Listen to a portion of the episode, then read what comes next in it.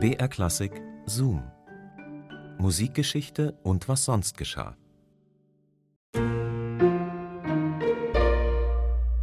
Hallo und herzlich willkommen zu unserem Podcast Zoom Musikgeschichte und was sonst geschah. Hier bekommt ihr jede Woche eine neue Geschichte aus der Welt der klassischen Musik und die suchen wir immer raus für euch aus dem Radioarchiv von BR Klassik. Ich bin Christine und heute geht's um William Laws. Das ist ein Mensch, der auf dem Schlachtfeld gestorben ist als Soldat und eigentlich aber Komponist war. Manche sagen sogar, er war eines der großen Genies Europas. Da ist nur die Frage, warum ist er dann als Kanonenfutter im Dreck gestorben? Wir gehen der Sache nach. Viel Spaß beim Hören.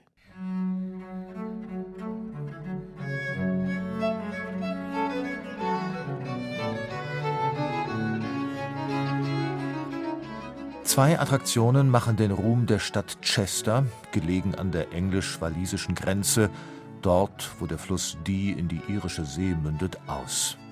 Seine vielen prachtvollen Fachwerkhäuser und der einzige erhaltene und begehbare mittelalterliche Stadtmauerring Englands. Wer am Eastgate mit seinem schönen viktorianischen Uhrturm die Mauer besteigt und an der gotischen Kathedrale vorbei nach Norden läuft, der trifft schnell auf einen Wehrturm, der The King Charles Tower genannt wird. Von der Plattform dieses Turmes aus hat am 24. September des Jahres 1645 König Charles I. von England zusehen müssen, wie auf der Heide von Rowton seine Truppen von der gegnerischen Armee Oliver Cromwells in Stücke gehauen wurden. Es war eine der blutigsten Schlachten des englischen Bürgerkriegs.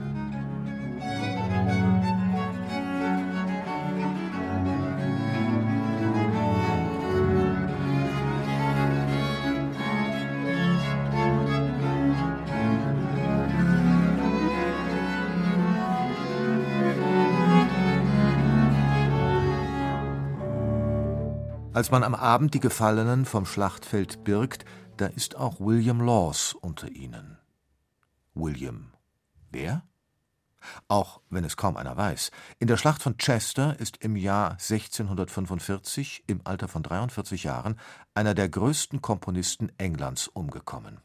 Nicht etwa als unbeteiligtes Zivilopfer, sondern als Soldat. Eine ihm angebotene, weniger gefährliche Mission hatte Laws abgelehnt. Wer aber war dieser Mann, und warum kennt ihn fast keiner, wenn er doch, wie wir behaupten, zu den großen Genies der abendländischen Musik zählt? Als William Laws am 1. Mai 1602 in der Kathedrale zu Salisbury getauft wird, da regiert in England noch die alte Königin Elisabeth I. in ihrem letzten Lebensjahr. Es ist das heute vielbeschworene goldene Zeitalter Englands. Getragen vom Adel und dem aufstrebenden Bürgertum blühen die Künste wie selten in einer Menschheitsepoche.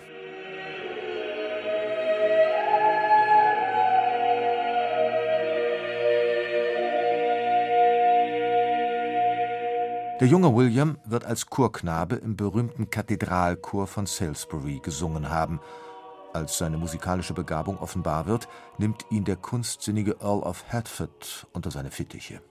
Laws erhält eine gründliche Ausbildung bei John Copperario, einem der besten Komponisten seiner Zeit.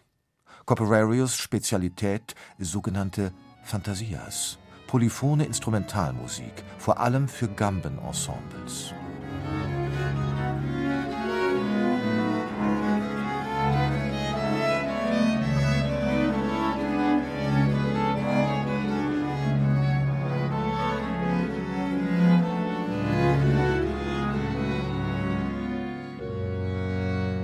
Bald lernt der junge Mann einen anderen Schüler kennen, der bei Copperario die Bassgambe studiert. Charles Stuart, Prinz of Wales. Rasch gehört Laws zur musikalischen Entourage des Prinzen und bleibt dabei, als sein Dienstherr 1625 König wird. Am Hofe Charles I.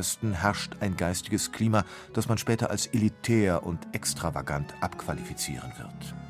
Tatsächlich ist es, zumindest musikalisch, eine Zeit des Experimentierens, der Grenzerweiterungen, der unerhörten Freiheiten. Laws Musik ist voll davon.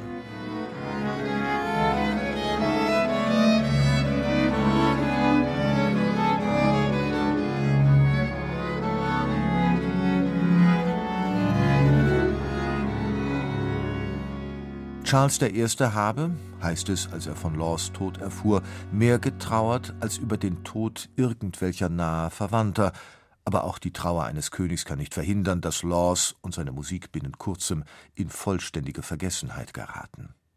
Vier Jahre später schon wird der sinnenfrohe, musiksinnige Monarch enthauptet, und den schönen Künsten stehen in der puritanischen Diktatur Oliver Cromwells schwere Zeiten bevor. Ungünstige Umstände, um im Gedächtnis zu bleiben.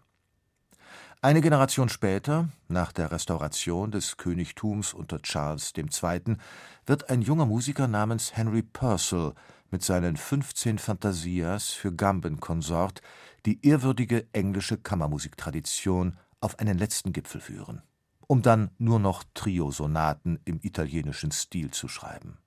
Purcells Ruhm überstrahlt den des großen Vorgängers William Laws. Erst das 20. Jahrhundert entdeckt ihn wieder. Heute zählt der Gambist und Spezialist für alte Musik Jordi Savall die Musik von William Laws zusammen mit Bachs Kunst der Fuge und den letzten fünf Streichquartetten Beethovens zu den originellsten Meisterwerken der Kammermusik aller Zeiten. Recht hat er.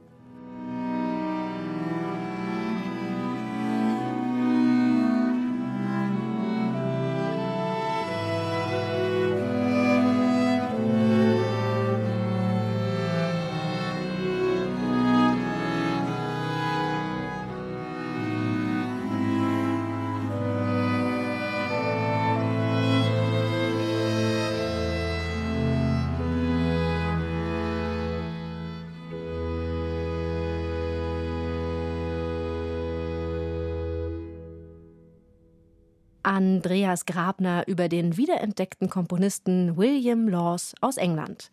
Zoom, Musikgeschichte und was sonst geschah, gibt's immer samstags neu in der ARD-Audiothek und natürlich überall, wo es Podcasts gibt. Und wir freuen uns, wenn ihr uns abonniert, dann verpasst ihr auch keine Folge mehr. Und nächste Woche geht es dann um Richard Strauss, um die Brauereifamilie Pschorr und natürlich um, liegt nahe, Bier und Musik. Er stamme aus der Hefe des Volkes, hat Richard Strauss mit dem für ihn so typischen Hintersinn immer wieder gerne über seine Herkunft gesagt. Hopfen und Malz, Gott erhalts. Für seine Biografen ist Strauss der Inbegriff des bildungsbürgerlichen Komponisten. Nur, was haben Elektra und Salome mit Bierdunst und Maßkrug zu tun? Aus der Hefe des Volkes stammt er, hat Richard Strauss mal gesagt. Das beißt sich ein bisschen damit, dass seine Biografen oft sagen, dass er so der Inbegriff des bildungsbürgerlichen Komponisten ist. Also für mich beißt sich das ein bisschen. Und ich frage mich auch, was haben denn Elektra und Salome mit Bierdunst und Maskrug am Ende zu tun? Das erfahren wir hoffentlich nächste Woche. Bis dahin macht's gut, eure Christine.